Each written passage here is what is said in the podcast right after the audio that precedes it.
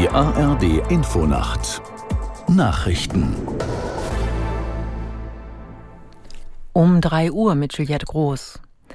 Auf dem NATO-Gipfel in Vilnius soll es heute um Sicherheitszusagen für die Ukraine nach dem Krieg gehen. Außerdem kommt der NATO-Ukraine-Rat erstmals zusammen. Eine Einladung an Kiew für einen Beitritt in das Bündnis haben die NATO-Staaten nicht ausgesprochen. Aus Vilnius Stefan Überbach. In der Abschlusserklärung des Gipfels heißt es eher unverbindlich, die Zukunft der Ukraine ist in der NATO. Mögliche Termine werden nicht genannt. Die osteuropäischen und baltischen Staaten verlangen zwar einen Fahrplan für die Aufnahme des Landes, andere wie die USA und Deutschland wollen so weit nicht gehen. Erst müsse die Ukraine Reformen umsetzen, etwa in Sachen Rechtsstaatlichkeit, Demokratie und Korruptionsbekämpfung. Zunächst will die Allianz ihre Unterstützung für Kiew ausbauen und die politische Zusammenarbeit stärken.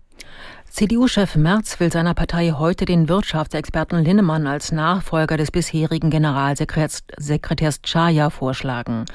Linnemann sei ein Glücksfall für die Partei, sagte der parlamentarische Geschäftsführer der Unionsfraktion Frei dem ARD Hauptstadtstudio. Aus Berlin Lothar Lenz. Der CDU-Vorsitzende Friedrich Merz hatte am Nachmittag erklärt, den bisherigen Generalsekretär Mario Chaya ablösen zu wollen. Chaya galt manchen in der Partei als eher farblos. Sein designierter Nachfolger Carsten Linnemann ist Wirtschaftsexperte und stammt wie Merz aus Nordrhein-Westfalen. Beobachter nehmen den geplanten Wechsel als Zeichen, dass sich die CDU stärker auf ökonomische Themen konzentrieren will. Heute tagen in Berlin Präsidium und Vorstand der CDU. Die Zustimmung der Spitzengremien Gremien zum Wechsel in der Position des Generalsekretärs gilt als Formsache. Die Abgeordneten des EU-Parlaments entscheiden heute über das geplante neue Naturschutzgesetz. Der Vorschlag der EU-Kommission ist seit Monaten umstritten. Unter anderem sollen Moore wiederhergestellt, Wälder aufgeforstet und Städte begrünt werden. Die konservative EVP-Fraktion befürchtet unter anderem Nachteile für die Landwirtschaft. Befürworter zum Beispiel von Grünen und Sozialdemokraten halten das Gesetz für notwendig, um die Klimaziele einzuhalten und das Artensterben aufzuhalten. Die deutsche Fußballnationalmannschaft der Frauen ist am Abend von Frankfurt aus nach Australien gestartet. Dort und in Neuseeland beginnt kommende Woche Donnerstag die Weltmeisterschaft.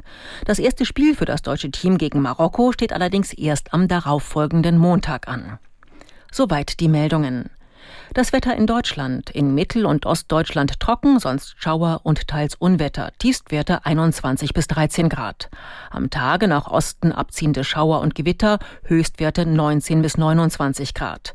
Am Donnerstag heiter, im Nordwesten und Süden teils gewittriger Schauer 20 bis 29 Grad. Am Freitag 20 bis 31 Grad. Das waren die Nachrichten.